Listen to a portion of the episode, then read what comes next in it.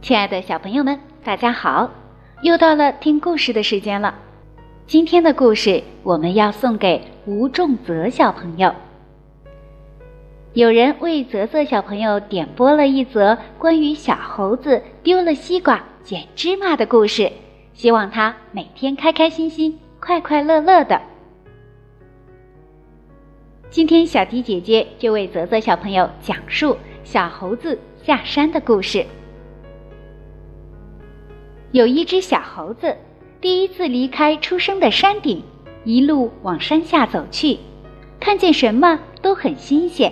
到了山脚，小猴子看到地上有一粒芝麻，从没见过，觉得是个好东西，就带了上路。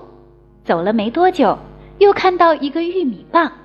小猴子想，玉米棒比芝麻大多了，岂不是玉米棒更好？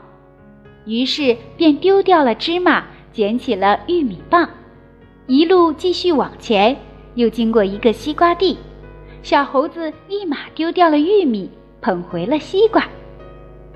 不过西瓜真的很重，小猴子抱着赶路，倍觉辛苦。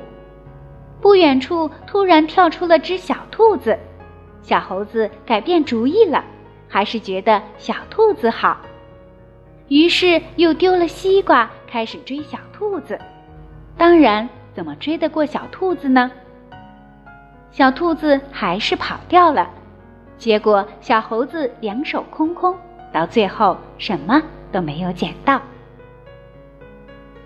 这是一篇非常短小的寓言故事，通过小猴子下山这则故事，告诉我们做任何事情都要一心一意，不能贪心。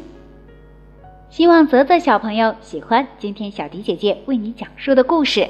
如果小朋友们也想听到自己的专属故事，那就赶快给我们留言吧。我们下期节目再见吧。